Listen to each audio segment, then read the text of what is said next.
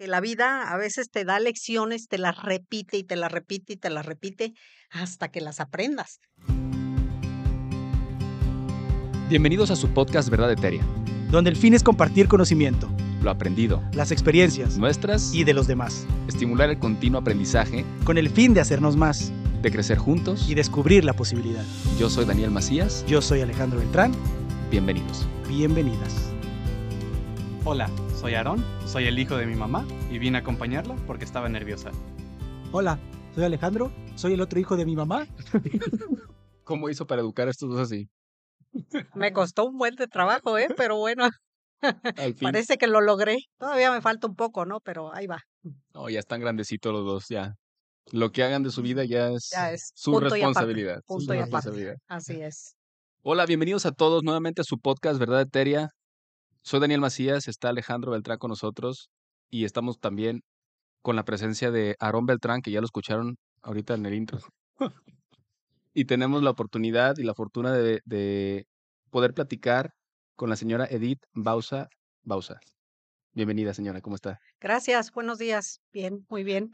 Muchas gracias. Gracias por la invitación. ¿Está nerviosa? Poquito, pero ya con yo el creo que yo creo que muchito. Con el transcurso en el transcurso de la plática se me va a quitar. Seguramente. Yo, creo que muchito, yo creo que muchito. No tiene por qué estar nerviosa, no no hay nada que pues que deba de ponerla nerviosa, realmente es platicar sobre una experiencia de vida. Bueno, ¿quieres presentar a tu mamá? Pues es que no sé qué quieras que le presente, pues es mi mamá. me trajo a la vida en el 89 y desde ahí ha hecho ha sido mi mamá por elección y por naturaleza. ¿Qué ha sido tener a la señora Bausa de mamá? Cuéntanos. A la señora Bausa. Ha sido un, un, buen viaje, un buen pasaje, fíjate. Es una buena mamá una buena persona. Creo que ser una buena persona te hace ser una buena madre. Así que no tengo quejas, solo comentarios. ¿Y, al revés, ¿cómo ha sido la cosa? Bien, los dos son hijos extraordinarios, los dos, cada uno con su carácter muy diferente. Puede decir las verdades, eh, no hay ningún problema. Pero bien, yo muy agradecida porque pues son mis hijos y son unos hijos maravillosos los dos. Oye, ¿cuál es tu consentido? Es obvio. Todos los, todos sabemos quién es el consentido de, o sea, todos los hijos sabemos que hay un consentido en la familia, pero bueno, está bien, no vamos a decir. Pero bueno, eh, bienvenida nuevamente. Gracias. La intención es cerrar esta serie de capítulos que hemos platicado sobre una pandemia que está surgiendo y que sigue aumentando cada vez más sobre una enfermedad en particular que es el cáncer. Y la verdad es que es algo que, a lo que todos tememos y, y, el tener una experiencia de alguien que lo ha vivido y tener además a su familia aquí eh, ayuda muchísimo a, a todas las personas, aunque no hayamos vivido una situación así, porque sabemos que en algún punto se va a presentar en nuestras vidas, ya sea como de manera personal o que algún familiar de nosotros llegue a tener cáncer. Y eso, pues, eh, nos puede ayudar mucho a tener la apertura y poder ir madurando junto con la enfermedad, porque a final de cuentas se trata de, en cierto punto, de aceptar que está pasando y poderlo enfrentar de la mejor manera. Y por eso, pues, la mejor manera es que estén eh, ustedes aquí para platicarlo, ¿no? Eh, espérame, algo que vale la pena decir es que para los que no creen, ¿de dónde eres tu mamá? De Papantla, Veracruz. Yo también soy de Papantla. Pero ¿verdad que los sábados de, del fin de mes trabajo en tequila de volador? a veces, a veces. Pero bueno. Em, al tema. Al tema. Estuvimos entonces como platicando de esto. Me gustaría conocer un poquito de, de su historia eh, como persona eh, soltera antes de casarse. Eh, ¿Cómo fue su infancia? ¿En qué núcleo familiar llegó usted a la vida? ¿Y cómo fue esto hasta antes de casarse? Bueno, yo viví, nací en Papantla, Veracruz. una familia pues tradicional, se puede decir, rodeada de mucho amor. Y mi, mi tiempo de infancia lo compartía con unos tíos que, que vivían en Poza Rica y que como ellos, su hijo estaba estudiando fuera de, del país, me llevaban con ellos los fines de semana. Entonces, pues realmente mi vida fue entre Poza Rica y Papantla y mis estudios también, hasta que más o menos como a la edad de 16, 17 años, mi mamá enfermó de cáncer mm.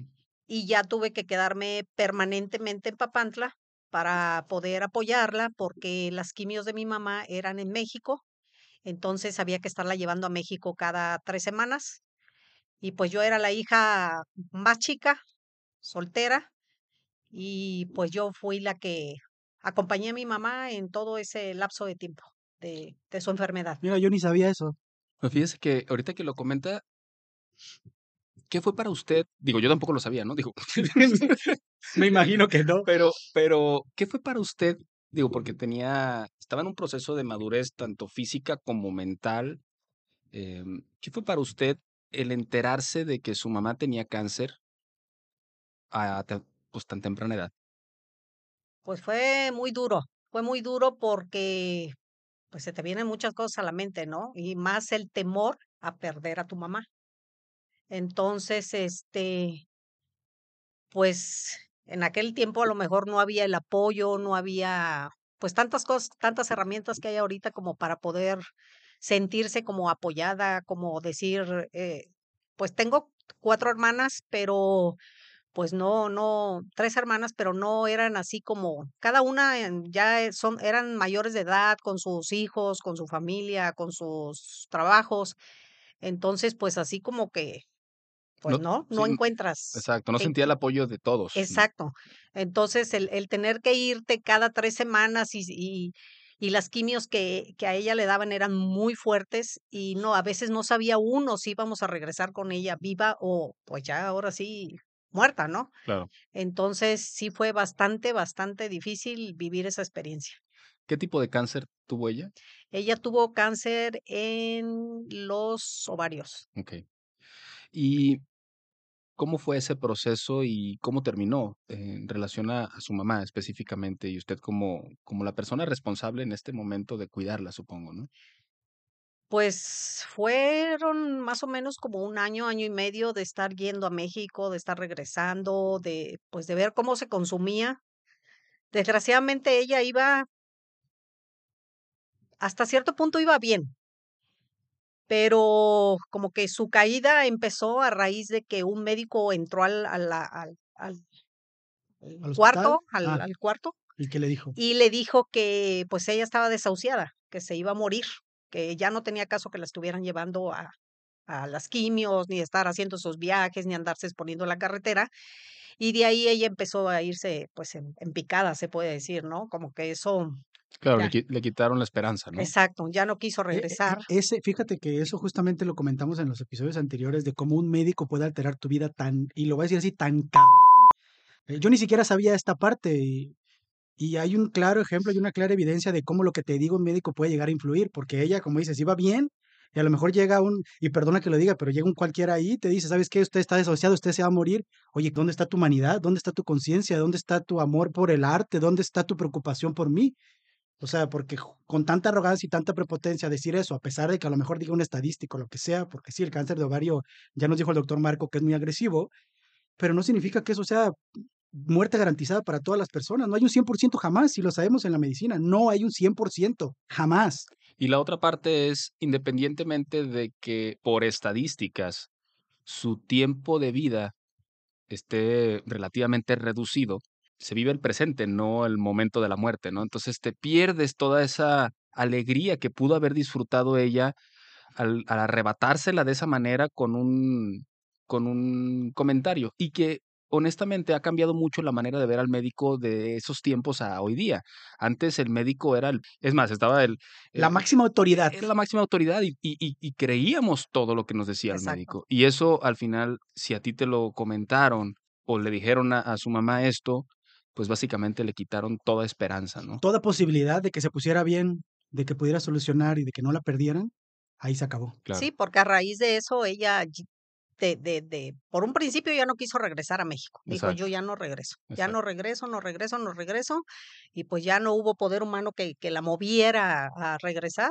Y de ahí, Pues es que imagínate, te dicen que te vas a morir y luego te lo dicen con tanta frialdad y tanta indiferencia que dices, pues yo no quiero volver a que me atienda ese doctor, ¿para qué? Y olvídate, no, ah, que te atienda o no te atienda.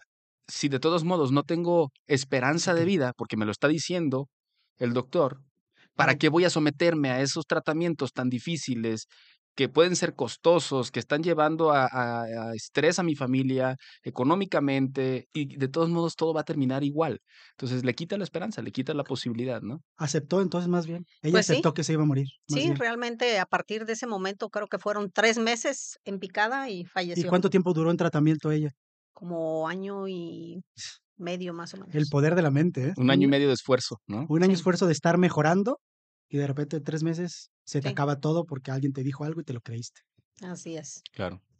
¿Y, y cómo experimentó usted la, esta parte de, de enfrentar el cáncer con su madre, porque la, la enfrentaron juntos, hasta este momento en el cual quizá todos sabían que podía terminar en esa fase de, de- de que muriera su mamá?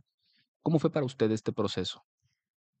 Pues la verdad fue bien complicado porque, pues sí, el ver que como que se te, se te, como que tienes sentimientos encontrados. Porque por un lado, pues tú quisieras que ella luchara, que ella siguiera viviendo, y por el otro lado, pues también dices, pero ¿por qué la voy a obligar o a forzar a tenerla aquí si ella ya no quiere, ¿no? Y aparte, pues yo veía cómo sufría ella, cómo regresábamos de México, cuántos días se quedaba postrada en una cama de que pues se sentía muy mal. Por las quimios, ¿no? Eh, sí, por las quimios. Entonces dices, pues y como que uno se pone a analizar, dices, es que yo no tengo derecho a ser egoísta y pensar nada más en mí cuando yo la estoy viendo a ella, cómo se consume lentamente en vida, ¿no? Exacto, está sufriendo, ¿no? Está, está viva, pero no está viviendo. Yo, Exacto. yo no me acuerdo de mi abuela, creo que la conocí muy poco, ¿no? No, no había nacido. Tú no la habías, No, pues no había nacido. nacido. No, No pues habías no, nacido. No me tocó que me hiciera galletitas y, y me hiciera ahí un, Bueno, pero unas frititas y unos bocolitos papantecos ahí mi abuelita, pero bueno. tu mamá te hace, y ahorita Sí, sí, sí. comentar, cada que venimos al podcast siempre llega el güero con, con algo nuevo y, y- y siempre viene de las manos de la señora Edith. Muchas gracias. No, pues, Galletitas y, que- y- y cositas hechas con amor. Bueno, definitivamente pienso que esto creó algo en usted desde, desde tan joven, una, una fuerza que le enseñó a madurar antes de que lo, lo que normalmente la gente eh, se ve forzada a madurar. Y eso fue creando en usted una personalidad, quizás ciertos hábitos, tal vez algún temor al cáncer. ¿Algo de esto surgió? ¿El temor a que a futuro usted pudiera presentar algo Sí. similar? Sí, este, el ver pues toda esa situación con ella de una o de muchas formas, como que empiezas a analizar y como que te empiezas a, a, pues a, a Sugestionar. sugestionar o, o, pues a decir yo no quiero esto o yo no quisiera pasar por esto o yo no quiero vivir esto, pero sí te da mucho miedo, de alguna manera sientes mucho miedo porque pues ves la situación, ¿no? Entonces dices, pues ojalá y no me toque, Claro. pero me tocó. Pero pues ahí lo estuviste pensando a lo mejor muchos años, Sí. mucho tiempo. Sí, sí, sí, de alguna manera yo siento que lo jalé hacia mí. Y más porque a tus hermanas ya les había pasado, ¿no? Sí, sí. A mi tía Liz, a mi tía ah, Neira. empezó tu tía Neira, luego siguió tu tía Liz, luego tu tía Julieta y luego yo.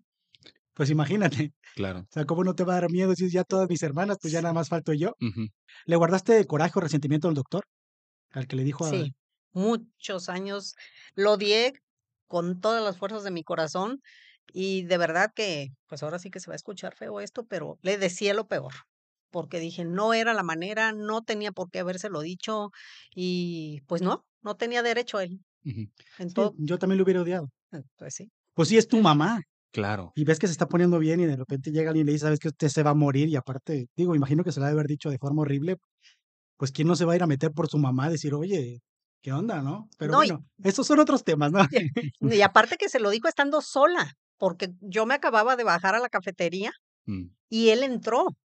Y a mí lo que la que me lo platicó fue la señora de al lado, lo que le había dicho el doctor, porque ni siquiera estaba yo ahí o no había un familiar de ella, sino la señora de al lado me dijo. Donde sea que esté, la abuelita Quirina, esperemos que esté en paz. Esperemos que sí. Después de todo esto, bueno, eh, supongo usted se casa, tiene a sus hijos. ¿Y cuándo comenzó toda esta situación del cáncer en usted? En el 2001 viví una situación un poco complicada.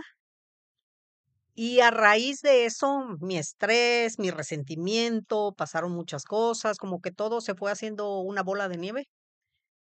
Se me fue juntando, fue acrecentándose y, todo esto se juntó hasta que hizo, pues ahora De sí las que, suyas. sí, de las suyas en mí. ¿En qué momento te diste cuenta que todas esas cosas habían influido en el desarrollo de tu cáncer? Desgraciadamente no me di cuenta hasta después del segundo cáncer. Ahí fue cuando entendí que todas esas situaciones me habían perjudicado de las dos maneras o en las dos en las dos ocasiones, pues. Claro, como, el- como la gota que derramó el vaso, ¿no? Sí, Exacto. hab- había situ- probablemente había una situación genética Sí, eh, si le que, sumas lo otro es casi casi que influye, ¿no? la receta para que haya una bomba atómica en ¿Y, tu cuerpo. ¿Y qué fue lo primero que usted sintió? Es decir, estaba en ese momento, bueno, no lo sé, pero en una situación de angustia, de estrés, situaciones di- difíciles. eh, ¿Y qué empezó a sentir usted en su cuerpo para decir hay algo, hay algo mal?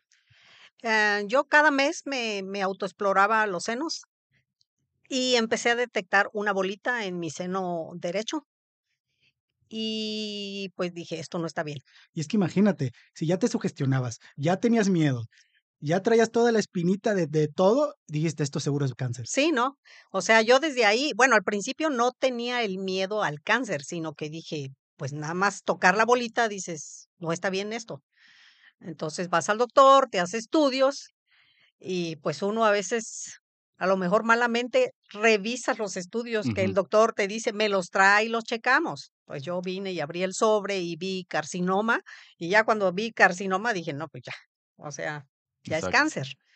Entonces, pues ahí te vienen como muchas cosas a la cabeza, sentimientos encontrados otra vez, de impotencia, de rabia, de decir, ¿por qué a mí? ¿Por qué me pasa esto? ¿Por qué me voy a morir? Este, el miedo a lo desconocido, porque pues es algo que no conoces, no sabes cómo te va a ir, no sabes si la vas a librar. Al contrario, tenía un antecedente importante de su infancia que influía sobre las posibilidades, ¿no? Usted decía, si yo lo viví con mi madre, cuánto sufrió y, cómo terminaron las cosas, pues eso le genera además una situación de pensamientos fuertes, ¿no? Negativos. Aparte que ya, pues sale, tenía más o menos 10, 11 años, Aarón tenía 7, 8, entonces también te pones a pensar en tus hijos, dices, ¿y si me muero? ¿Y qué va a ser de ellos? ¿Y, y cómo van a seguir adelante? O sea, muchas cosas, muchas cosas se te vienen a la cabeza en ese momento. Entonces, usted abrió, le- bueno, fue con su médico, fue a tiempo con su médico, usted sintió la bolita y fue rápido con su médico. Este, sí, a raíz de que me sentí la bolita, fui con el médico, me mandó a hacer estudios, como ya más o menos sabían la carga genética que uno traía, entonces, pues así como que no tardaron, y luego, luego que estudios aquí y allá y más allá, y pues sí, salió que era cáncer, Le pues hicieron una biopsia, o sea, la pasaron. mm, no, no me hicieron biopsia, de acuerdo al, al estudio que me hicieron, este, salió que era cáncer, y empezaron con las quimios, me dieron seis quimios, tres primero, luego una cirugía, este, de cuadrantectomía, y luego las otras tres quimios. Mm. Que, que corresponde a, estamos hablando de, también de, de seno materno, ¿no? Digo, para eh, esclarecer esa parte, ella sintió una, una bolita cuando se estaba ¿En explorando qué seno era, perdón? Derecho, primer, en la primera Sí, vez sí, en sí. el derecho. el seno derecho, le hacen el diagnóstico y se pasan a esta, a esta situación ya de tratamiento, ¿no? Sí, Perfecto. ¿Y este tratamiento en qué, consisti- en qué consistía? fueron seis quimios, primero tres, luego fue la cirugía y luego otras tres quimios. Ujú. Y de ahí, pues nada más me estuvieron checando primero cada mes, luego cada tres meses, luego cada seis, luego cada año y así, así he seguido hasta hoy. Ok. Y la cirugía le ofrecieron, bueno, quitar un cuadrante de la, de la mama. ¿Esa fue la única opción que le dieron o había otras posibilidades? No, la, la, esa, la primera vez fue, fue esa opción porque dijo el doctor que nada más estaba el cáncer localizado en esa, en esa área del cuadrante y que no tenía caso hacer una mastectomía. Entonces, este, Así fue. pues así fue. Y se enteró sola entonces que tenía cáncer. ¿Cómo, cómo te enteraste? ¿Quién te lo, quién, o sea, tú viste el, el- el El estudio, pues. Sí, yo me enteré realmente en la casa porque el estudio lo fui a recoger, me los hice particular con, con un patólogo particular y los fui a recoger y abrí el sobre en la casa y ahí me enteré. Pero primero fui al doctor porque dije, voy a confirmar bien, que Sí, me diga claro, bien cómo podría está estar esto. mal por alguna razón el Sí. estudio, o, o no ser tu O resultado. no, exacto, yo dije, muy en el fondo, dije, a lo mejor no es mío, ¿no? Claro. Y ya cuando el doctor me dijo, ya hablé con, con mi esposo, ya le dije y ya él me acompañó a las primeras Estaba usted sola cuando el doctor se lo comentó. Sí, Cuando se- más bien se lo confirmó en este Sí, sentido, ¿no? sí. Está- O sea, está- la consulta fuiste sola, sí, pues. fui sola, fui sola, la primera vez, sí. Y ya después fue con su esposo Exacto. y platicó con él. Exacto. ¿Te sentiste apoyada en todo el proceso? Ni siquiera de uno, porque uno pues está muy chiquito, o sea, ni siquiera eres bien consciente, nada más ves cuando mi mamá vomitaba en el baño y se le caía el pelo y todo el, pues todo el trauma que, Pero que también eso es un tema, digo, ahorita lo platicamos, pero también eso es un tema importante, ¿no? La familia y, y, y tal vez, digo, no lo sé, pero tal vez mamá lo que menos quería es que ustedes la vieran en ese proceso de sufrimiento en cierto punto, ¿no? era inevitable, pero sí. Ok, entonces, eh, digo, para no encimar preguntas, ¿se sintió, se sintió apoyada? No totalmente. Yo siento que faltó más apoyo de la familia, más apoyo, pues no sé, como que me hubiera gustado sentirme más apapachada por, por, por la familia. Ellos estaban muy chicos, mis hijos estaban muy chicos, pero alguna vez sale, me abrazó Y, llorar. me dijo que me quería mucho y que no me muriera. Aarón, pues era más, más, más pequeño, a lo mejor pues veía, pero no alcanzaba a ver la magnitud del problema. claro, Pero sí, también era, pues los dos eran muy querendones. Luego iban y me sobaban la cabeza y según ellos me hacían piojito y que para que me durmiera. Entonces, pues detallitos así. Pero yo siento que sí, como que de parte de mis hermanas, la familia, que estaban lejos, por cierto, en Papantla, me hubiera gustado que hubiera habido más apoyo de parte de ellas. claro, Pues de tu pareja en general, Sí, ¿no? también de mi esposo, porque pues sí, él me apoyó y me llevaba, me traía y todo, pero siempre como que sientes que te falta algo, ¿no? Como que esa motivación, échale ganas, tú vas a salir A lo mejor adelante. emocionalmente es más lo que Exacto, te faltaba, ¿no? exacto, Porque el estar ahí no es suficiente si no, si emocionalmente no estás. exacto, claro. Sí, es diferente sentirse solo a estar solo, ¿no? Y, y bien, digo, desde que usted se enteró, pues el enterarse de esa manera, estando, digo, usted tenía su sospecha, pero se entera, no sentir ese apoyo, pues empieza a generar como una, una situación emocional donde a dónde corro, a dónde voy, qué es lo que hago, estoy luchando sola con esto o cómo va a terminar, ¿no? Y, y- y no nada más eso, sino todo el proceso emocional fuera de la enfermedad, que de hecho van de la mano, cómo enfrentarlo, ¿no? El, poder llorar y decir, está bien, puedo llorar, puedo, puedo tener mis dudas, puedo eh, sentirme desesperado, eh, es parte del proceso, el duelo de entender qué puede llegar a pasar. ¿Qué pasó después? Eh, empezó con su tratamiento, ¿cómo sintió usted la quimioterapia? ¿le dieron radioterapia también? ¿Solo Mm, quimio? No, sí, también cuando terminó todo el proceso de quimio y cirugía, me dieron 35 radioterapias. Radioterapias. Sí. ¿Cómo fue la quimio y cómo fue la radio? Es decir, ¿qué sintió usted con este tipo de tratamientos? Pues la quimio era pesada, porque la verdad, pues son muchas molestias que te causan, ¿no? ¿Cada Entonces, cuánto le daban quimio? cada 21 días, cada tres semanas, siempre y cuando llevara yo los niveles de hemoglobina normal para la siguiente quimio. Si no los llevaba, este, tenían que esperar dos semanas más o menos para que yo recuperara los glóbulos rojos y poderme aplicar la siguiente.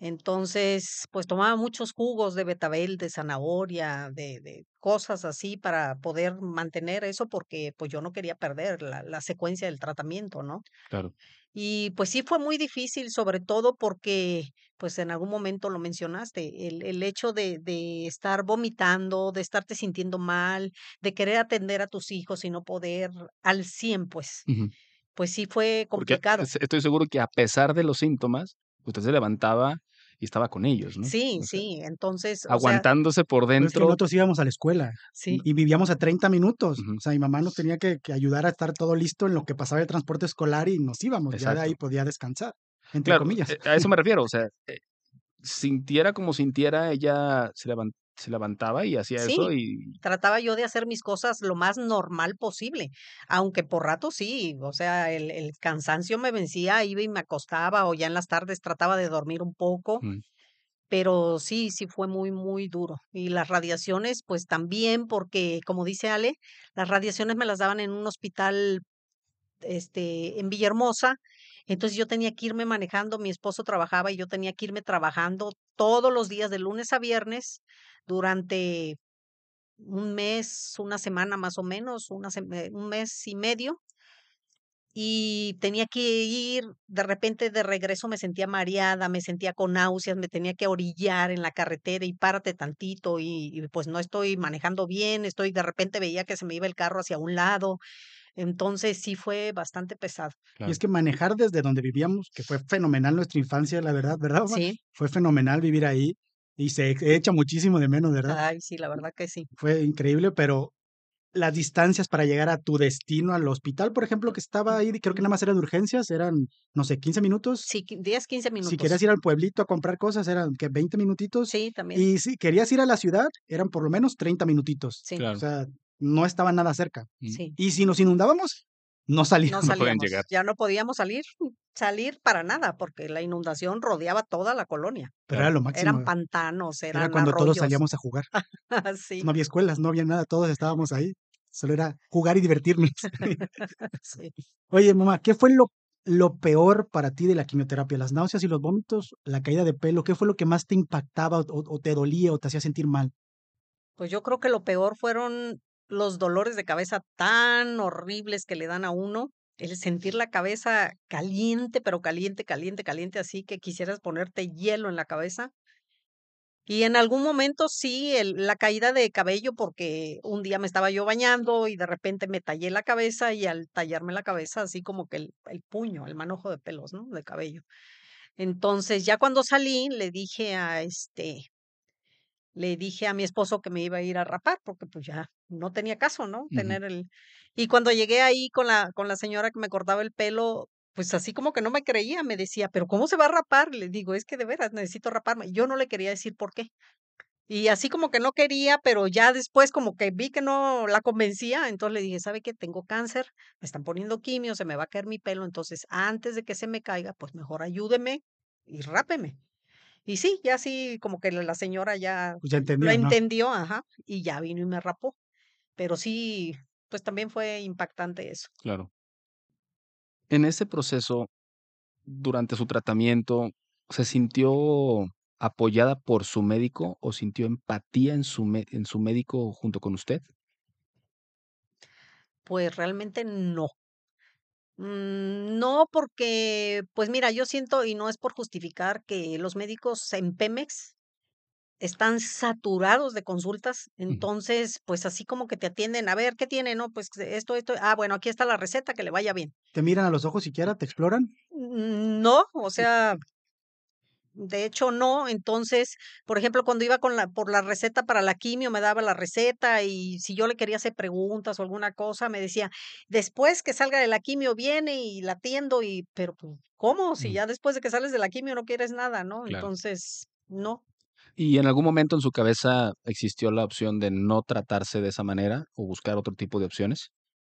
Mm, pues sí, me pasó por la cabeza, pero pues realmente platicando con las demás señoras que llegaban a quimios, muchas, y al- con las enfermeras que nos atendían ahí en el área de quimioterapia, este, pues a veces nos decían que no estuviéramos tomando pues muchas cosas que luego que te recomiendan, me recomendaban, por ejemplo, un suero, el alacrán azul que traían de Cuba, que me recomendaban hierba, me recomendaban, sí tomé las hojas de guanábana, tomé unas hojas de allá que se llamaban mala madre, que también me dijeron que eran muy buenas, pero así como que remedios alternativos de, o- pues, de alguna otra marca o de esos que hay ahorita, no.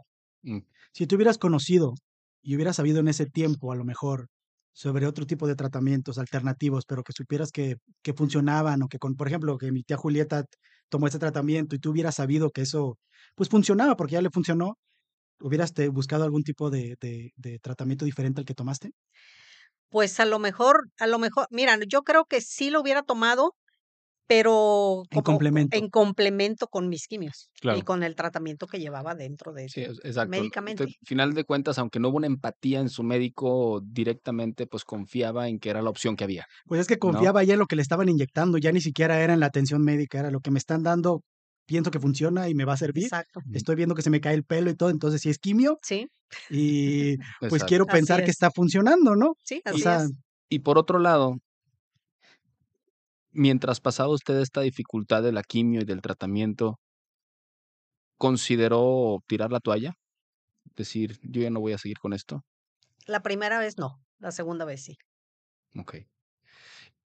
¿Qué fue lo que la forzó o la llevó a seguir el tratamiento de esa primera vez? ¿Qué era lo que la motivaba para seguir adelante? Mis hijos. Ok. Mis hijos, sin dudarlo, mis hijos. Cuando terminó esta fase, ¿qué fue lo que pasó? ¿Terminó el tratamiento? ¿Le hicieron su cirugía? ¿Le hicieron sus radios? Supongo que la reunieron y le dieron la noticia de que ya no había cáncer, Cáncer. y que el seguimiento era lo único que, que teníamos que estar al pendiente quizá, ¿no? Seguir a sus consultas, etcétera. ¿Cambió su vida después de esta primera etapa del cáncer? Pues a lo mejor no como yo hubiera querido. O sea, ¿En qué sentido? en el aspecto de que en el segundo cáncer, miren, a lo mejor van a decir que, que estoy loquita por lo que voy a decir. El segundo cáncer a mí me enseñó muchas cosas. El segundo, del segundo cáncer aprendí Pero espérate, ahorita llegamos al segundo cáncer. muchísimas cosas, no, pero, pero me refiero a que a lo mejor en el segundo fue cuando me cayó el 20, como dicen. En el primero no. Ok. A eso precisamente iba tu pregunta, ¿no? Ya ahorita si quieres, ya cuando lleguemos al segundo, ya que nos cuente bien. Sí, em, ¿y ¿a qué va todo esto? Em, sabemos que el cáncer pues tiene una causa, ¿no? Y a veces esa causa, y es algo que compartimos el güero y yo y hemos platicado de esto, que mucho está en, en nosotros, en nuestro pensamiento, en nuestros hábitos, en nuestra paz interior. Y a veces mm, es lo que menos tratamos, aún en un cáncer o en lo que sea. Así es. Entonces, eh, a eso va mi pregunta. Mi pregunta es, usted ya nos dijo, todo comenzó en un momento difícil de crisis emocional, espiritual y todo lo que pueda involucrar esto. No, no comenzó, sino que detonó más bien, ¿no? Exacto, Pues sí, exacto, ¿Es a lo que te referías? Más sí, bien, ¿no? sí, exacto. detonó. Y, y, y a eso iba mi pregunta. En este intermedio, donde no hubo cáncer, después de haber vivido un cáncer de, de seno, si había existido alguna modificación en esta base de, de, Pues de todo lo que traías cargando. de todo lo que traías cargando. A lo mejor modifiqué algunas cosas, no todas o no la mayoría como las he modificado después del segundo, pero sí, sí hubo cambios ¿Cuán- leves a lo mejor, pero sí, ¿Cuánto tiempo hubo de entre uno y otro? 14 años, 14 años. sí. ¿Y qué pasó esta segunda ocasión? Perdón, desde que se murió mi abuelita, al primero, ¿cuántos años pasaron? 86, tu abuelita murió en el 85 al 2001, Son, fueron ¿Cuántos son? 16 años, Ujú. 86, ¿sí? Más o menos, sí. 16 años. Pues más o menos el mismo, Ujú. el Tiempo. mismo tiempo. Y más o menos 15 años del, del primer cáncer al, al segundo. segundo. Ujú. Sí. Entonces, estos 14 años, ¿cómo fue su vida? O sea, fue una vida feliz, la disfrutó, eh, seguían existiendo situaciones de estrés, situación, digo, sabemos que eso es, del día al día, es el pan de todos los días. Miedo, preocupaciones, resentimiento. ¿Cómo vivía sus días esos 14 años? Pues a lo mejor los 12 primeros años los viví tranquila, los viví a gusto, los viví en paz. Después hubo una situación por ahí otra vez que me hizo que me llenara otra vez de resentimiento, de coraje, de odio, de muchas cosas. Perdí la paz espiritual que había recuperado. O sea, muchas cosas me afectaron en la segunda vez. Oye. ¿seguías teniendo miedo? O sea, porque ya ves que en la primera te sugestionabas, pero ¿seguías te- sugestionándote pensando que te daba miedo volver a tenerlo o ya no? No, no, ya no. Bueno, al principio, después de, de que pasó el primer proceso, como los primeros años, sí. Pero ya después dije, esto no me va a hacer bien, no me va a ayudar. Entonces empecé como a trabajar en eso para, A para soltar, ¿no? A ajá, soltar. soltar ese miedo que ¿Y tenía. alguien te ayudó o te enseñó a trabajar en eso o cómo fue que descubriste respuestas? Pues no, realmente no me ayudó nadie, sino que pues como que empecé a analizar muchas cosas y, y me di cuenta de que el miedo que me había causado cuando mi mamá, pues de alguna manera como que motivó el primer cáncer en mi vida. Como que dentro de ti había algo que te decía, esto fue lo principal. Lo Exacto. demás fue nomás para ayudar a Sí, detonar, ¿no? exacto, Fue así la fue, mecha y el, y el fuego, pero esto fue lo, lo principal. así fue. ¿Y cómo fue que se enteró del segundo? ¿Empezó a tener síntomas? ¿Seguía usted explorándose después de haber tenido un primer cáncer? Sí, el segundo se puede decir que más bien fue error de mi médico, porque el segundo me detecté una bolita otra vez en el seno izquierdo y mi médico que me había tratado la primera vez Me dijo, no es nada, no tiene nada, no se sugestione, no esté pensando porque usted solita, este, lo atrae, eh, etcétera, etcétera. Y yo le insistía, eso fue en mayo, yo le insistía mayo, junio, julio, agosto, septiembre. Y no tenías maneras de ir a un médico particular, o sea, de... Pues porque yo también me confiaba y yo también de alguna manera tenía, ahí sí empecé a sentir otra vez miedo, porque yo dije, a lo mejor se va a repetir la historia. Entonces yo también no quería ir a un médico. Claro, y saber, y haber vivido eso y saber uf, otra vez desde Otra vez, exacto. Pero yo siento que si, que si el médico me hubiera hecho caso desde el primer momento, si me hubiera mandado a hacer los estudios pertinentes, a lo mejor no hubiera sucedido nada de eso. Ujú.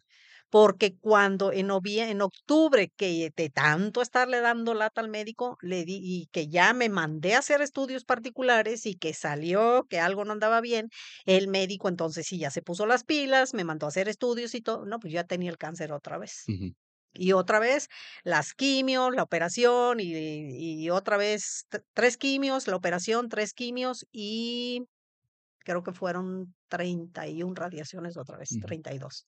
¿Cambió la, la percepción del tratamiento la primera vez a la segunda? O sea, ¿se sintió diferente? ¿Fue exactamente igual? No, la segunda vez fue peor. Aparte de que él me dijo que el cáncer era mucho más agresivo que el primero, entonces las quimios fueron mucho más fuertes. Ahí sí me desconectaba yo. Yo llegaba a la casa y me desconectaba por completo uno o dos días de que sueño, sueño, sueño, sueño, sueño y yo no sabía de mí. ¿Y se sintió apoyada o se sintió de la misma manera que la primera vez? Pues me sentí más apoyada, un poquito más apoyada, aparte que Alejandro estaba en Villahermosa, entonces como que yo pues trataba de, de, de apoyarme mucho en él porque mi esposo se iba a trabajar, entonces yo sentía que pues el estar él ahí, pues yo decía aquí, aquí, aquí. Ujú. Que para esto yo ya tenía 23, Eh, 24 años, ya, había ya era médico, ya. exacto, es a lo que iba. Ahora, para ti, Cuero, ¿qué fue el saber que tu mamá tenía cáncer otra vez? ¿Estuviste con ella en el diagnóstico? Pues yo fui con ella a toda la consulta con el doctor, ¿no? cuando me dijo, sí. Que de hecho, horrible consulta. Cabe decir que horrible consulta, terrible. Yo cuando estaba ahí me sentí mal y yo no era el paciente. Ujú. Pero sí un doctor muy frío, con mucha indiferencia, que no la miraba a los ojos. No sé si le dije, no sé si te acuerdas si le Sí, dije. sí le dijo. ¿Qué le dije? pues que, que, que si no tenía empatía con, con la gente que, que él atendía porque era muy indiferente y Ujú. daba los diagnósticos así como, ay, ¿Sí pues le tiene dije? una gripa, así le, le dijiste, Qué bueno. que él te pidió que casi te salieras, casi Ah, te es dijo, cierto, que sí, casi casi me saca de la sí, consulta, no me sí le acordaba. dijo. Imagínate. Pero sí, terrible, terrible consulta. Y, y lo peor es que, pues yo estaba ahí y yo estoy viendo que mi mamá va a estar en las manos de, perdón que lo diga, pero de un dinosaurio, eh, que ni siquiera sabe si sabe de medicina, si sigue estudiando, si sigue preparándose, que ya perdió toda la parte humana, si es que en algún momento la tuvo, eh, que ya perdió toda la sensibilidad, que ya simplemente ve la enfermedad. O sea, ya ni siquiera ve una persona, ya no tiene tacto para decir las cosas. Y me acuerdo, eh, no sé si quieres platicarte un poquito de eso, de que él te propuso en esa consulta mastectomía radical. Sí, de hecho él me dijo que era, que ya no era aspirante a una cuadrantectomía, sino que era ya una mastectomía radical, o de plano me iba a morir, pero Sí, así me y, lo y dijo, para quien no sabe lo que es, pues es quitar los senos, los senos. básicamente, ¿no? Para que no pudiera existir eh, más glándula mamaria donde desarrollarse Cáncer otro cáncer, Cáncer. o- de exactamente. mama. De, mama, porque pues tenemos muchos otros órganos, ¿no? Cáncer del dedo chiquito del pie, ¿Y, ¿no hay? y, y qué sentiste tú, bro? Porque eso es lo que sentiste en la consulta, pero en tu interior, porque probablemente tú lo que querías no quebrarte frente a tu madre, se me Fíjate que no sé, no, no me sentí, no me sentí vulnerable porque yo también estaba pasando un montón de cosas. Yo lo que quería era estar para mi mamá y buscar la manera de que ella recibiera tratamiento si ella quería y que no lo recibiera si ella no quería. O sea, yo lo que buscaba era lo mejor para ella. pero creo que en ningún momento me sentí triste o me sentí preocupado. No sé si inconscientemente sabía que ella ya la había librado, y que tenía la capacidad y la fortaleza si ella quería para librarlo, porque yo hasta le dije, si tú no quieres tratarte, pues no te trates, porque me acuerdo que mi papá te decía, es que hay que hacerte esto, hay que hacerte el otro, y que, o sea, si, o sea, si ella no quiere tratarse y ella dice, ¿sabes qué? No quiero ya. Así como tú pensabas con, con tu mamá, yo decía, pues es que ¿para qué verla sufrir otra vez? Claro. Si ella ya no quiere, si ella no está pues no, está bien.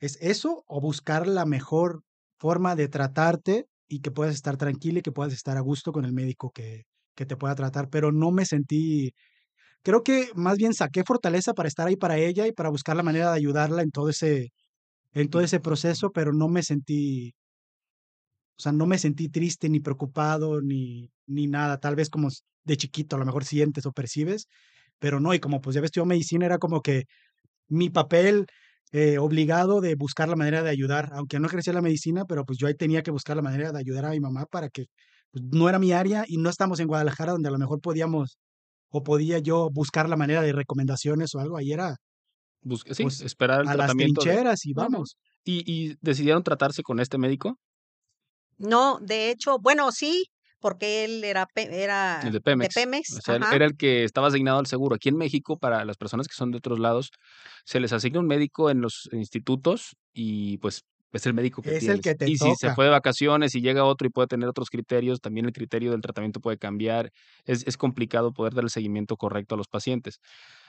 Sí, ah, perdón, de hecho sí, él me atendió, pero este Alejandro buscó una alternativa por, por fuera.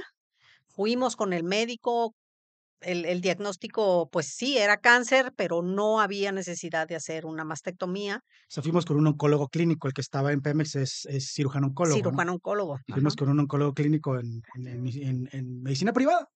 Claro. Y ya ahí, pues, o sea, tomamos la decisión de, de, de hablar con el, con el médico de Pemex y decirle, ¿sabe qué? Yo quiero esto.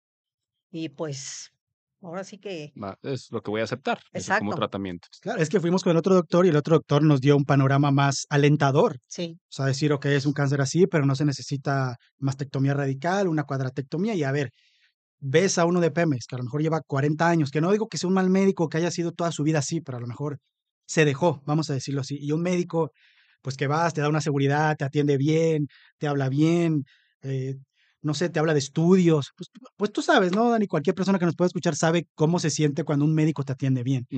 Y salimos de ahí bien, ¿no? O sea, salimos de ahí contentos. De hecho, nosotros pensamos hasta decir, pues que él nos, que él te vea siempre y todo, pero al final mi mamá decidió por completo irse al tratamiento de Pemex, pero llevar este, Esta opción. este parámetro de decir, sabes que esto es lo que me vas a hacer y esto es lo que quiero que me hagas, ¿no? Hacer mastectomía. Y ya, digo, eso ya no estuve yo, según yo, en la segunda. No, ya no. Este, pero aún así, el médico como que se rehusaba a hacer eso.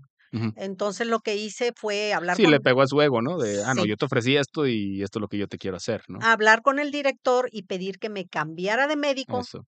y me cambió de médico, aunque él era el cirujano y él me tenía que operar, pero ya bajo las órdenes del director, o sea, Mm, se va a hacer esto y ya no la vas a seguir atendiendo, la va a atender el otro oncólogo, pero es lo que quiera ella, no realmente lo que tú Y que quieras, ese ¿no? otro oncólogo, si no estoy mal, El doctor Rico, Jesús Rico, el, del el del Ángeles, el del Ángeles, sí, fue, yo creo que fue un, un angelito que le puso a mi la mamá verdad que sí, porque él sí, para que veas, era muy humano, muy persona, muy tratable, estudiado, eh, que se ponía a nivel de las personas, que no se ponía por encima de ellas por ser el oncólogo, que era oncólogo clínico él, ¿no? sí, Pero todavía iba al Ángeles a verlo en, en la medicina privada, no solamente en Pemex, todavía siguió, seguiste con él sí, muchos años después de, de seguimiento, pero pues una gran diferencia, ¿no? claro.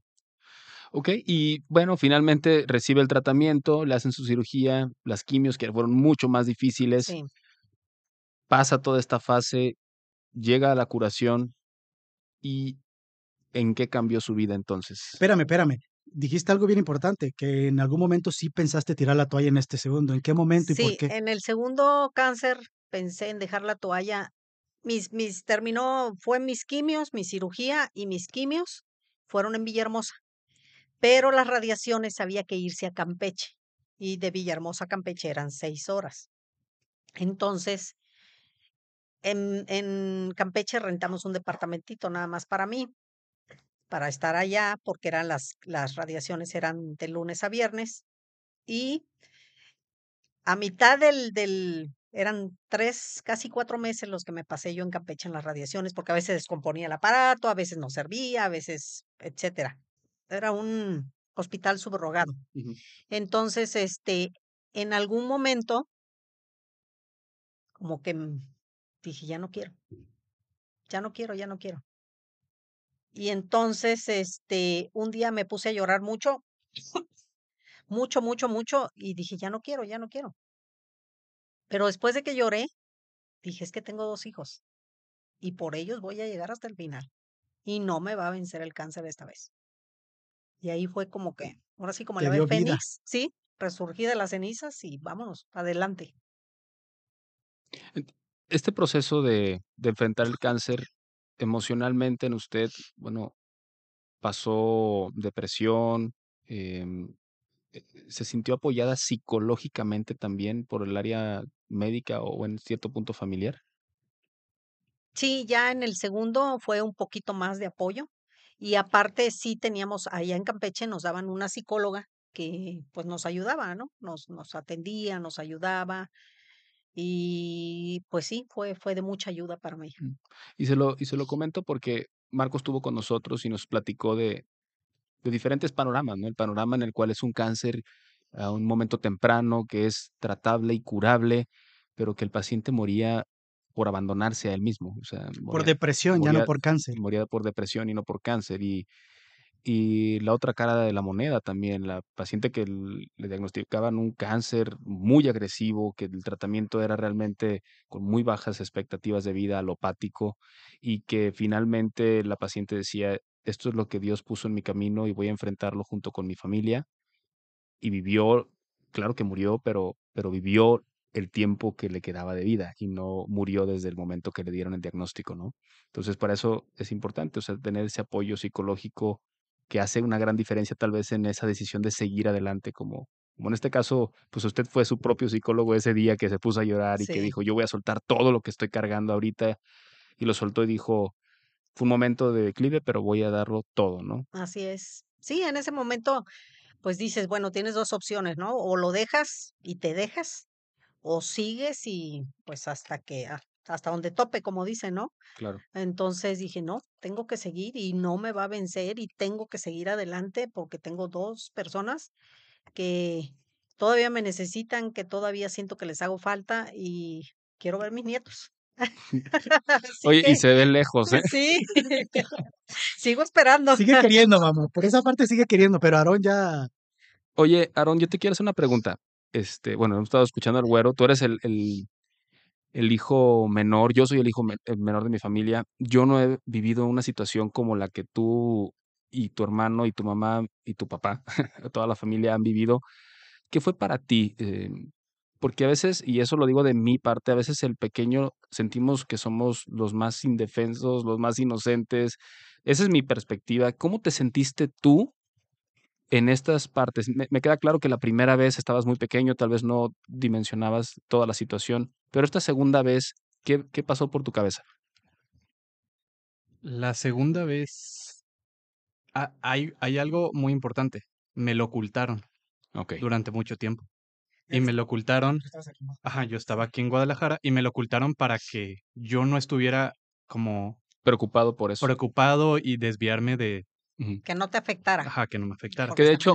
Es- esa era una de las preguntas que yo le iba a hacer. En algún punto pensó en no decirlo a la familia y enfrentarlo sola o, o no. No, no, cuando Aarón, sí, ya me acordé, cuando Aarón se le ocultó porque su papá no quería que le afectara en la escuela, Ujú. pues, porque decía, bueno, pues es una, de- una, una, este, noticia, pues que de alguna manera o de muchas maneras impacta. Por ejemplo, en el primer cáncer, Ale me bajó muchísimo de calificaciones, e incluso lo mandaron hasta el psicólogo porque se volvió tremendo. Pero este, pero en el caso de, de Aarón, estaba en la universidad y su papá y yo acordamos, pues, mantenerlo lo más, este, En silencio silencioso, posible. ajá, posible. ¿Y, y cómo te sentiste tú de eso? Sinceramente no me acuerdo mucho. Ok. eh, quiero pensar que fue algo impactante, pero sabía que estaba mi hermano allá. Exacto. Entonces, yo no me acuerdo si e- en cuando me tocaba ir en las vacaciones me tocó verte, porque como yo tenía cuatrimestres, yo iba más seguido, pero creo que sí me tocó, pues, creo- pues creo que fue como un año. Sí, te tocó. Sí, sí recuerdo que me haya tocado, e incluso que no estuvieras ahí porque estabas en Campeche, Ujú. pero Sí, sí, sí, pues es fuerte, es doloroso. ¿Te enteraste así o eh, hablaron contigo? Entonces, ¿te enteraste de, de llegar a verla? Es que no me acuerdo si me hablaron, creo que me hablaste tú por teléfono. sí, Me hablaste Alejandro tú te por habló. teléfono, Alejandro. tú Ujú. Alejandro, Ujú, ujú. y me dijo, pero no sé si fue recuerdo reprimido o qué, si que yo pues simplemente no, Lo no tengo, ajá, Exacto. no tengo una memoria de, de, de, de de todo eso. O sea que no te acuerdas de nada de cuando yo te lo dije.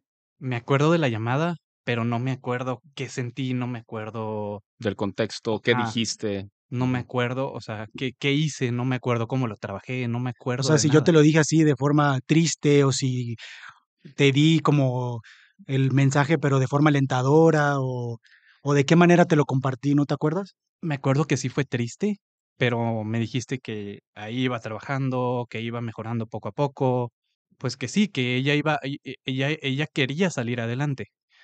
Entonces, eh, y, y ahorita ya, ya empieza como a regresar a mí, pero sí, era más o menos ese, ese mensaje como, no era triste, sin, bueno, sí triste, pero Pero, s- alentador. Pero ya estamos en el, en el camino de salir adelante, ¿no? Sí, Mm, sí. Esperanza. Ok. Bien, Gracias, Aaron. Bueno, Ese farón, el hijo de mi mamá, y, el consentido. me gustaría ahora saber esta parte después del segundo cáncer. ¿Qué cambió en usted? ¿Qué, qué diferencia hubo? Y si la vida se empezó a tener color o siguió siendo gris. No, sí cambió. Cambió al 100%. Entendí muchas cosas. Entendí que el cáncer viene de la mano de las emociones, del estrés, del resentimiento, del coraje, de, de muchas cosas que a fin de cuentas la única persona perjudicada fui yo. Mm, Porque a lo mejor yo, te, yo le podía tener coraje, no sé, a la vecina de enfrente. Pero la vecina ni se enteraba que yo le tenía coraje, ¿no? Que no le tenías coraje a la vecina de enfrente. No, no, decir. por- ¿Cómo se llamaba la vecina, por favor? Al rato nos escucha la vez. Al rato nos escucha la No. vecina de Macuilis y va a decir, oiga, pero si yo ni me llevaba con usted. y- Es la vecina la que le dio cáncer. Sí, entonces, este, pues te cae el 20. Claro. dices, tienes que cambiar hábitos, tienes que cambiar modo de vivir, tienes que cambiar muchas cosas en tu entorno porque pues ya no quiero volver a repetir nunca más esa historia. Claro. ¿Y qué? O sea, pero ¿y de dónde te fueron viniendo estas herramientas? ¿O cómo fue que empezaste a pensar, necesito cambiar esto? ¿O en qué momento supiste tú, sabes que esto sí tiene que ver con algo emocional? Pues te das cuenta porque empiezas a, bueno, regresas el cassette desde tu mamá, desde cuando tu mamá o mi mamá estaba enferma. Entonces dices, el resentimiento, el coraje, la impotencia. En el segundo cáncer, el resentimiento, el coraje, la impotencia. Entonces dices, ya no, ya no. O sea, ahí te cae el 20 de que todo eso viene de la mano del cáncer, comprobado. Entonces dices, yo no lo quiero volver a vivir, voy a tratar de cambiar esto, voy a tratar de, de, pues, de quitar todas estas cosas que me hacen daño. Y pues empecé a cambiar. Ahora sí que solita. Y es que en su vida la palabra cáncer la ha rodeado desde pues toda la vida. Sí. Entonces, Aparte que la carga genética en mi familia es muchísimo, muchísimo. Yo creo que el 90% de mi familia materna y paterna ujú. han tenido cáncer en algún momento de su vida. ¿y usted cree que Y todos son de Papantla. Mm. Digo, porque hay algo, hay algo, alguna manera en la que deben estar viviendo, no solamente la carga genética, porque obviamente te expone, pero hay una manera que seguramente mi mamá, si le preguntas, te puede platicar de cómo viven, o cómo piensan, o cómo sienten, que los predispone tanto a eso, porque parece que es algo como si, o sea, como si fuera el pan del diario, o sea, demasiado, demasiado. cómo viven? Son muy complicadas, son muy complicadas. O sea, Las personas. las personas, sí, las personas. O sea, y me estoy refiriendo a, a personas de mi familia. Claro. Son complicadas, agarran pleitos con todo mundo, este, guardan resentimientos de años, cuando a lo mejor la persona con la que tenían el resentimiento ya ni vive, Claro. pero ellas siguen guardando ese, ese resentimiento, entonces, pues ahí te das cuenta que todo eso, pues hace daño, porque Sí, no sueltan, o sea, es, pasa algo y se lo guardan y lo están, aunque no lo recuerden, está en su pensamiento, en el subconsciente, y eso influye, ¿no? Directamente. el problema es que sí lo recuerdan. Y el problema es que te dicen, es que no le hablo por esto, por esto, por esto. Claro. Entonces ahí te das cuenta que lo siguen acumulando, que, que no han logrado soltar, como dices tú, y tú por más que les dicen, miren, esto les hace daño, no sean así. Claro. A veces con una llamada, ¿no? Oye, ¿sabes qué? Esto te perdono o perdóname por esto, ¿no? Exacto. Yo creo que es más difícil pedir perdón que enfrentar todo esto, ¿no? Todo Sí, este Puede ser. sí, yo Claro, creo que digo sí. que una persona tome las riendas de algo de su vida espiritual, emocional, es, es bastante complicado. Oye, y es que, por ejemplo, no es algo normal.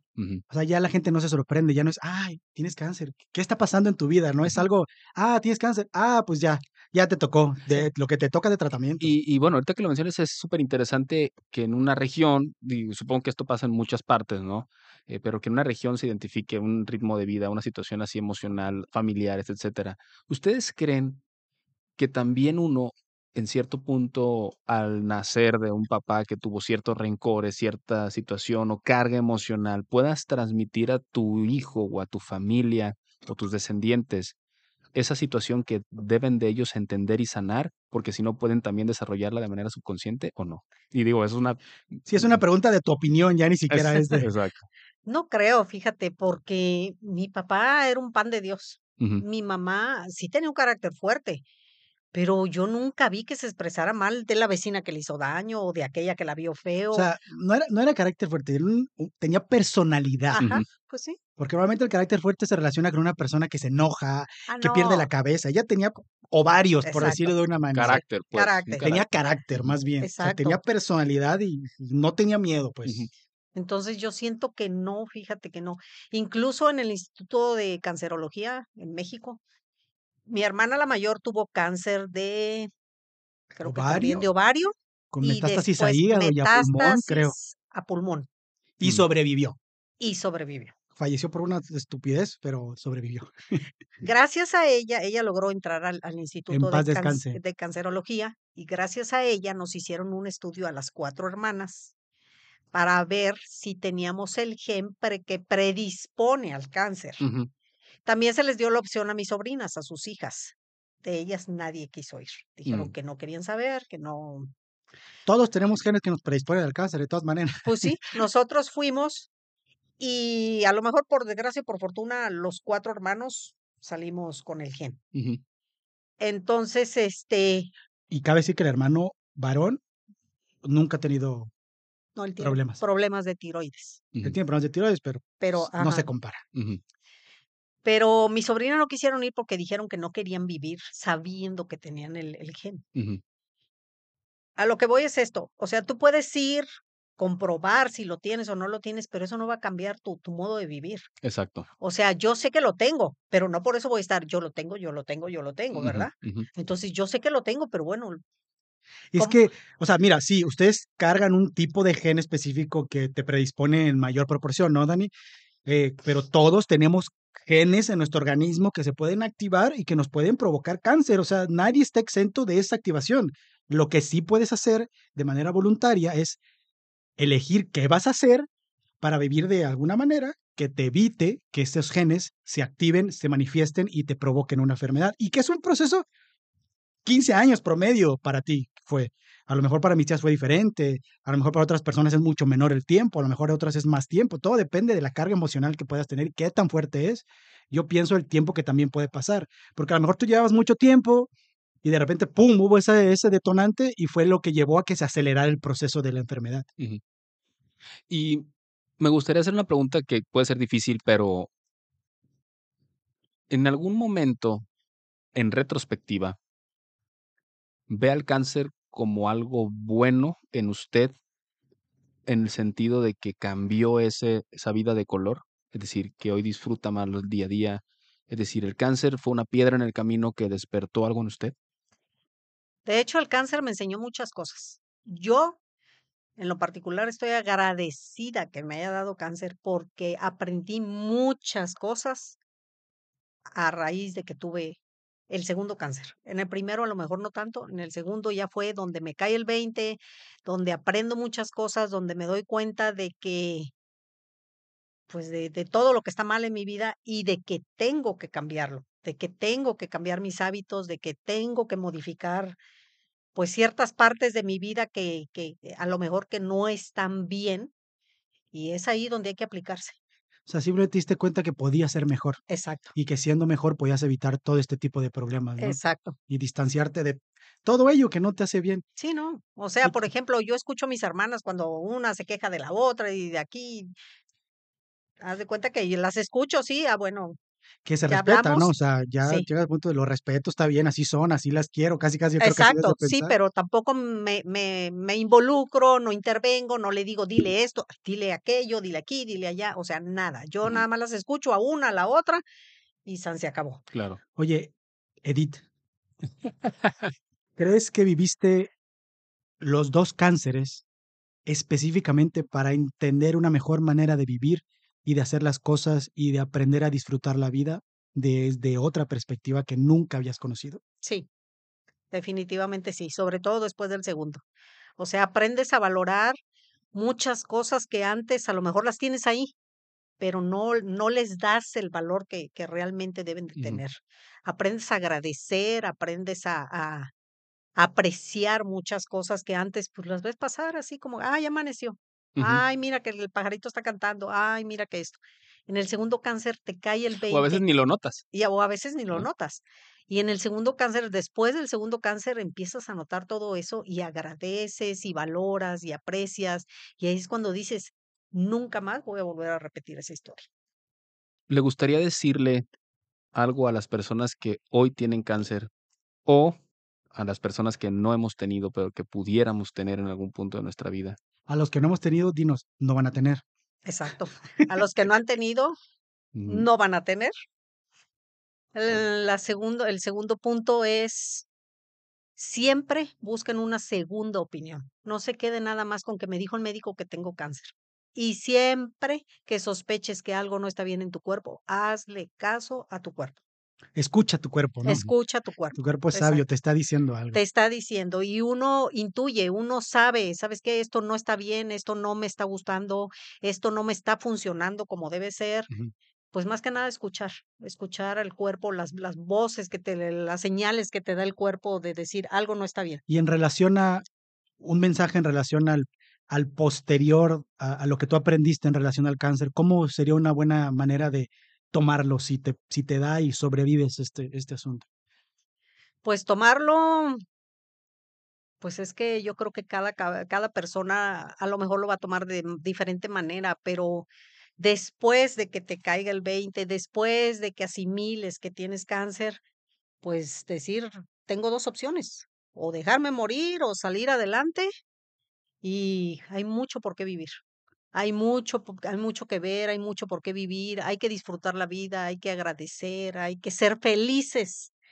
Y pues Aún yo con el diagnóstico, aún con el diagnóstico, de aunque no verdad. tengamos la curación todavía, estemos en ese proceso de luchar y aunque vayamos a tener náusea, aunque, y digo, no se compara mi lo que yo tengo, por supuesto, pero cuando me ponen a mí también mi tratamiento, pues hay días difíciles y dices, hoy no quiero hacer nada.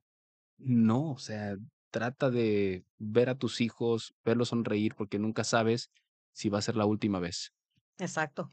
En pocas palabras, vive el hoy intensamente, porque el ayer ya se fue y el mañana no sabe si va a llegar. Sí, no, no sabemos si va a llegar realmente el mañana. Y qué bueno que, digo, desafortunadamente tuviste que vivir dos cánceres y, y a veces es lo que uno piensa. A veces a lo mejor la misma vida te va llevando a vivir ciertas cosas y te va dando de topes en la cabeza a ver si agarras la onda de una u Aunque otra no las entiendas, ¿no? Aunque no Sí, entiendas y saben, ahí te va un cáncer. Ah, no agarraste la onda, pues ahí te ve el otro. Y ya agarras la onda y entonces entiendes y sabes que cambia por completo y radicalmente eh, tu vida y sabes que dentro de ti te vas a mantener de cierta manera y que te tienes que enfocar a lo mejor en cuidarte en otros aspectos para alcanzar esa versión que uno quisiera, que es estar lo mejor posible, ¿no? sí, por ahí leí alguna vez que decía que la vida a veces te da lecciones, te las repite y te las repite y te las repite hasta que las aprendas, por el bien tuyo. Por el, por, Entonces, sí, por tu sí, por tu crecimiento. crecimiento, porque de, pues, como te decía, saber valorar muchas cosas, ¿no? Apreciar muchas cosas. Entonces, pues a lo mejor yo aprendí a la mala, pero lo aprendí. Y ahorita usted dice por el bien tuyo. Yo creo que no. Yo creo que por el bien de todos. Porque su, su sonrisa de hoy, su cara de hoy, su mirada de hoy, no es una persona que tuvo cáncer. Es una persona que quizá volvió a nacer después de haber pasado todo eso y lo transmite y la gente que lo escucha, tal vez que nos reímos durante la plática y que estamos sonriendo, eh, es, es el rostro de una persona que nació después de un proceso de sufrimiento, de tener el miedo de perder eh, la posibilidad de cuidar a sus hijos y de guiarlos y educarlos, y tener miedo de dejarlos solos, porque sabía que papá iba a estar trabajando para poder llevar el recurso y, y sin poder estar con ellos. Eso precisamente es lo que impacta. El que usted haya pasado por ese proceso no le impacta nada más a usted, no la despierta nada más a usted. Nos despierta a nosotros a través de su sufrimiento, de saber que hay algo por lo cual luchar todos los días y poder despertar y, y decir, hoy va a ser fenomenal. Así es, agradecer. Todos los días hay que agradecer porque estamos vivos, porque tenemos familia, Salud. porque tenemos salud, porque tenemos comida, por muchas cosas agradecer pero de verdad vivir intensamente el día de hoy porque no sabemos en qué momento se nos va la vida. Y solo se puede vivir hoy. Así es que Exacto. muchísimas, muchísimas gracias, señor Edith. No, muchas gracias. Es un a placer ustedes. tenerla aquí. Ojalá haya nuevas oportunidades de seguir platicando aquí con el estudio. Ojalá que ¿Se sí. quitó el nervio? Sí, la verdad que sí, Ah, ya bueno. bien tranquila ya después. Yo agradezco que hayas tenido la, la, la Fue una negociación de las más difíciles que hemos tenido que la señora Edith por viniera. semanas. Sí, pero yo agradezco de corazón eh, que no te hayas rendido, que hayas tenido la fortaleza para salir adelante y que con el tiempo hubiéramos podido compartir nuestra relación de otra manera y que pues ahorita nos llevemos tan bien porque nos llevamos muy, muy bien. Eh, espero que los que nos escuchen la convenzan a mi mamá de que saque su pasaporte, que saque su visa, porque yo me la quiero llevar a pasear y ella se rehúsa a ir a pasear a otros lados. Híjole, es bien difícil. Y ahorita nos la llevamos a pasear por lo menos a Ciudad de México. Ya fue una hazaña Ujú. ¿Sí o no, Aaron? Una hazaña, pero de uff, muchos años. Pero agradezco de verdad que hayas luchado por nosotros y yo espero que en el tiempo que nos toque vivir pueda regresarte, que sea un poquito de todo lo que has hecho por mí, por mi hermano. Y tú nos has enseñado sin duda lo que es ser bondadoso, lo que es ser buena persona y lo que es echarle ganas a la vida por el simple hecho de, de querer y de querer incondicionalmente. Y creo que eso lo ha visto mi hermano, lo he visto yo. Y claro, no somos perfectos, ni tú eres perfecta, ni yo soy perfecto, pero de Ni- esas de ni las, yo. ni Dani, ni nadie, pero son de las grandes cosas que yo he aprendido de ti. Eres un ejemplo a seguir en muchas cosas y realmente agradezco que hayas y seas mi mamá y espero tenerte muchos, muchos, muchos, muchos años y poder disfrutar contigo otras muchas experiencias como esta del podcast y que te hayas animado a venir. Gracias. No, gracias a ustedes. Gracias, Dani, por invitarme. De verdad que lo pensaba mucho y me daba mucho miedo porque, pues bueno, es algo nuevo, pero ya eh, a, a medida que pasaba el tiempo, como que ya uno se va relajando y va tomando las cosas más tranquilo. Entonces, muchas gracias. Y esto es lo que le da vida a la vida, hacer cosas diferentes todos los días. Así Entonces, es. muchas, muchas gracias por, por compartirnos, porque estoy seguro que a muchas personas les va a dar esa, eso que usted sintió después de llorar, eh, lo van a sentir muchas personas al escucharla. Entonces, muchas gracias, porque gracias a lo que usted hizo hoy, muy probablemente hay personas que van a seguir luchando y van a poder ser. Gracias a nuestro Vida. asistente técnico Aarón por su, Gracias. por su testimonio también aquí, compartirnos un poquito, porque mi, hermani- mi hermanito es un poquito más reservado en muchas cosas.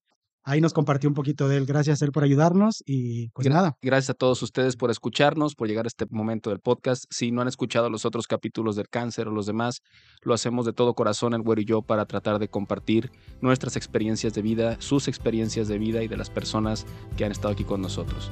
Recuerda, lo único que existe es el aquí y el ahora.